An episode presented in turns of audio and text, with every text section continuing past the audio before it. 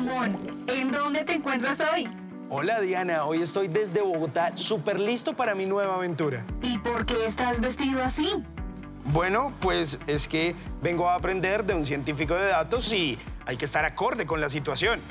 Yo creo que es mejor que sea el invitado quien nos diga lo que realmente es un científico de datos. Hola Diana, ¿cómo estás? Mucho gusto. Hola Salomón.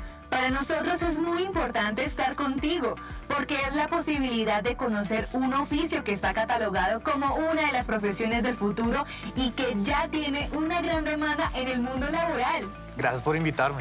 Muchas personas asocian el nombre científico de datos con la idea generalizada de lo que es un científico. En mi base de datos tengo algunas opiniones de personas sobre lo que creen que es. ¿Quieres ver lo que piensa la gente, Salomón? Sí, porfa. ¿Usted sabe lo que hace un científico de datos? No, no, no sé, no. No sé. Bueno, yo tengo entendido que un científico de datos eh, se supone que maneja datos. Sí, pues como que lo podría relacionar más o menos. ¿Por qué? ¿Cuál sería? ¿Tú sabes lo que hace un científico de datos? ¿Un qué? Científico de datos. No, ni idea. Pues, a ver, le explico. Un científico de datos se encarga de conseguir datos, ya sea midiéndolos, o cazándolos, así buscándoselos en donde sea que los encuentre. Y esos datos los tiene que analizar, entender, muchas veces limpiarlos. Y después de que ya tiene sus datos organizaditos, si es un científico de datos de los más profesionalizados, de los más chéveres, va a predecir cosas a futuro con todo eso que recogió y que encontró y que midió. Este año MINTIC está desarrollando un proceso de formación en ciencia de datos e inteligencia artificial denominado Data Science for All Colombia, el cual busca formar a 620 colombianos que deseen fortalecer sus habilidades digitales. Y junto con los procesos de formación en 2019 y 2020, serán más de 2.200 colombianos preparados en estas habilidades digitales para ser protagonistas de la cuarta revolución industrial. Ok, buenísimo. Bueno, yo ya estoy listo para ser un científico de datos. ¿Qué necesito? Simón, yo creería que lo primero que necesitas es una computadora.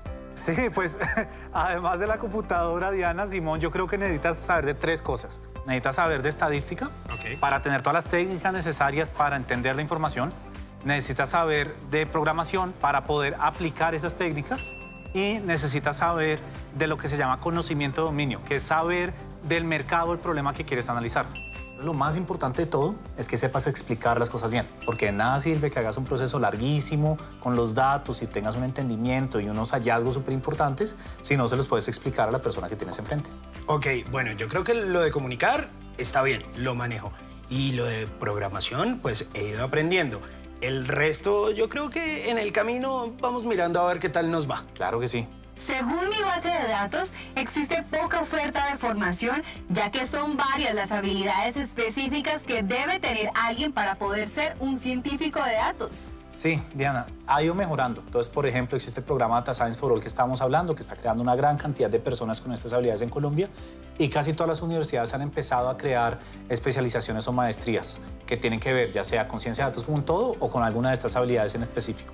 Bueno, yo creo que yo puedo ser uno de esos, para eso estoy aquí. Claro que sí, hagamos un ejemplo de la vida real, no sé qué se te ocurre. Mm, a ver, por ejemplo, si yo soy el rector de un colegio y quiero que ustedes me ayuden a que la deserción escolar no sea tan grande, ¿qué podemos hacer? Por ejemplo, si queremos medir información, ¿eh, ¿qué significa en un caso un colegio? Necesitamos empezar a medir los estudiantes, a qué hora llegan al colegio, eh, qué estatura tienen, todo lo que se pueda medir, si se quedan dormidos en clase o no, lo que se te ocurra, eso lo podemos eventualmente medir y meter en una base de datos.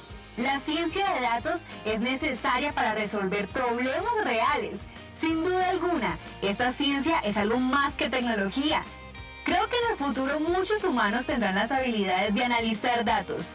¿Tú cómo ves el futuro, Salomón? Bueno, pues Diana, la verdad es que hoy en día la ciencia de datos está detrás de casi todo lo que hacemos y la tecnología que tenemos en el día a día. El presente ya es muy brillante para esa profesión y a futuro más aún. Pues si ves, como dicen por ahí, son datos y hay que darlos. Bueno, Salomón, le agradezco muchísimo por su tiempo. Bienvenido siempre a Mastica 4.0. Muchas gracias Simón por invitarme, muchas gracias Diana y seguimos en contacto.